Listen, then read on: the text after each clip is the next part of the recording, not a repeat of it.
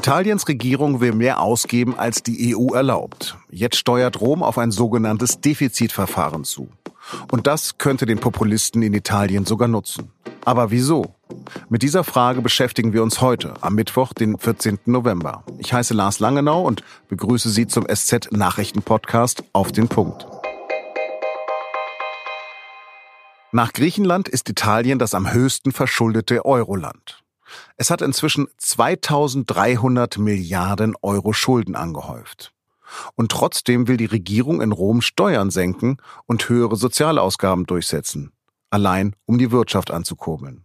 Auf Deutsch, sie blähen die Ausgaben noch mehr auf und tun etwas für die Volksbeglückung. Aber genau damit verstößt Italien gegen EU-Regeln und Absprachen. Bis Dienstag Mitternacht hatte Brüssel Italien deshalb Zeit gegeben, seine Haushaltspläne zu korrigieren. Aber Rom bleibt stur und will an dem Plan für eine Neuverschuldung von 2,4 Prozent im kommenden Jahr festhalten. Die populistische Regierung aus Fünf-Sterne-Bewegung und Lega Nord ist davon überzeugt, dass die Neuverschuldung das ist, was das Land jetzt braucht, um wieder auf die Beine zu kommen. Jetzt droht Brüssel mit Sanktionen mit einem Defizitverfahren, das die EU-Kommission bald einleiten könnte. Was das bedeutet, darüber spreche ich jetzt mit Stefan Ulrich.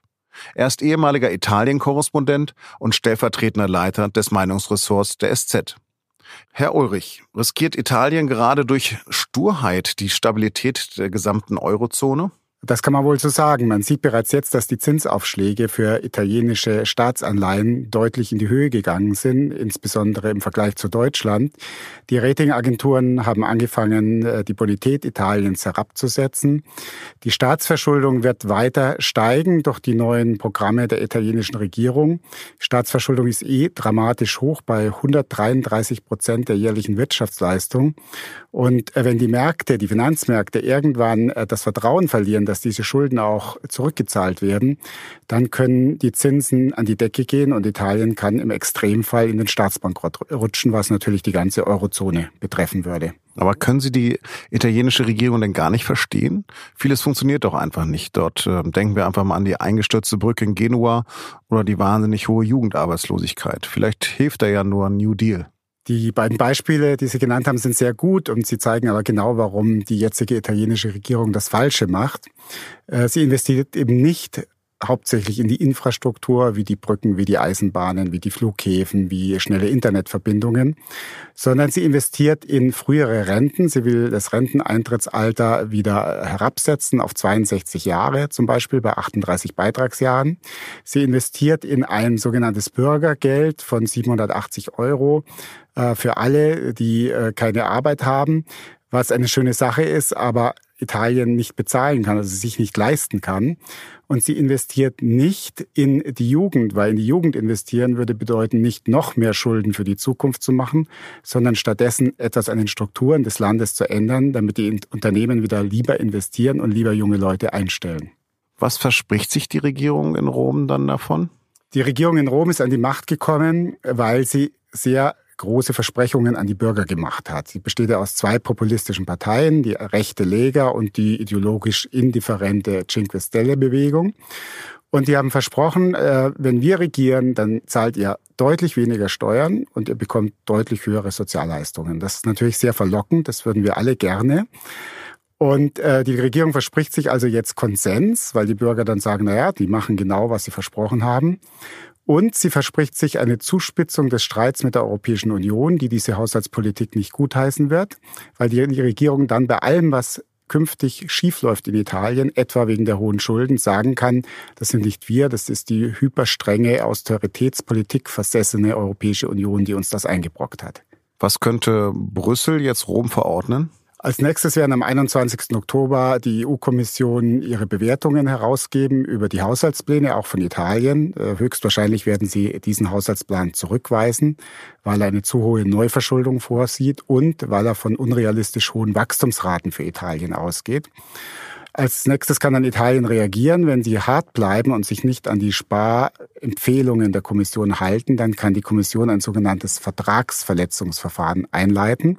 An dessen Ende können Strafzahlungen stehen in Höhe von ungefähr drei Milliarden Euro für Italien und die Streichung von Strukturhilfen, die auch in die Milliarden gehen können. Vergleichen wir das mal mit Athen, da kamen ja auch ursprünglich sehr, sehr scharfe Töne und äh, trotzdem ist dann die linke Regierung eingeknickt. Das ist auch meine Hoffnung, dass die beiden starken Männer dieser italienischen Regierung das irgendwann sozusagen am Realitätscheck einknicken werden, weil sie merken, sie kommen mit dieser Linie äh, nicht nur gegenüber der EU, sondern auch gegenüber den Finanzmärkten nicht durch.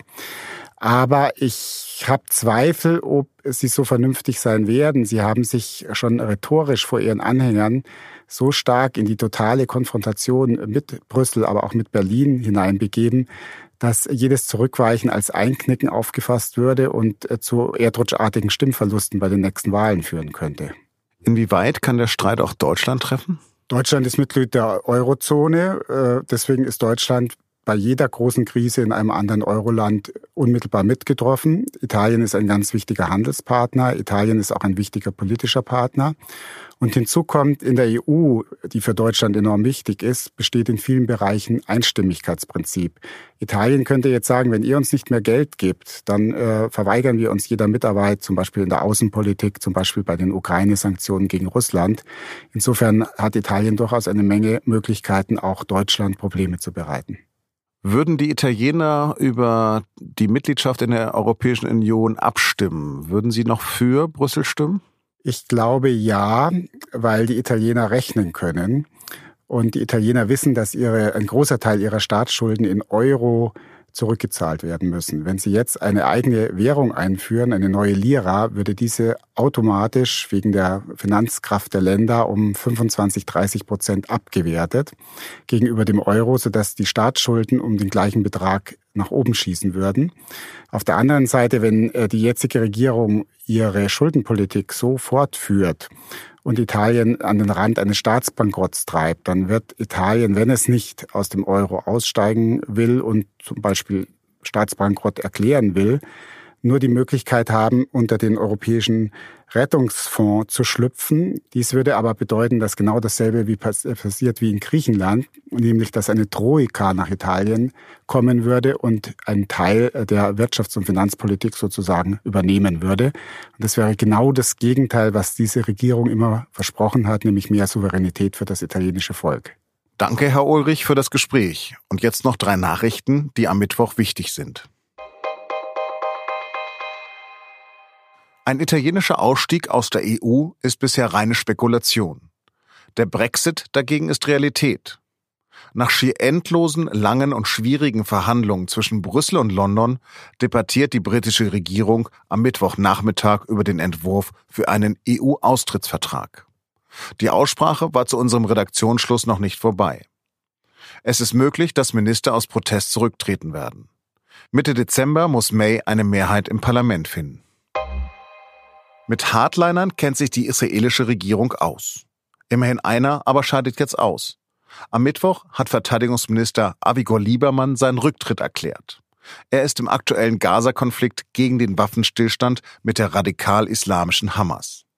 Der Waffenstillstand sei eine Kapitulation vor dem Terrorismus, erklärte Liebermann. Er ist Chef der ultranationalistischen Partei Israel Beitenu. Liebermann hofft jetzt auf schnelle Neuwahlen. Die Regierung von Israels Premier Benjamin Netanyahu aber hat auch ohne Liebermanns Fraktion noch eine knappe Mehrheit. Und zuletzt noch eine gute Nachricht für Mieter.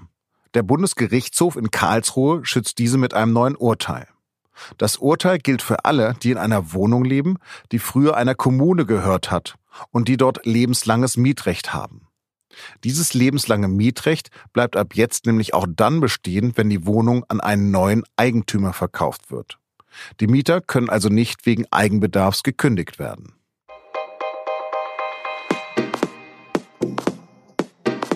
Das war der SZ-Nachrichten-Podcast auf den Punkt. Redaktionsschluss war 16 Uhr.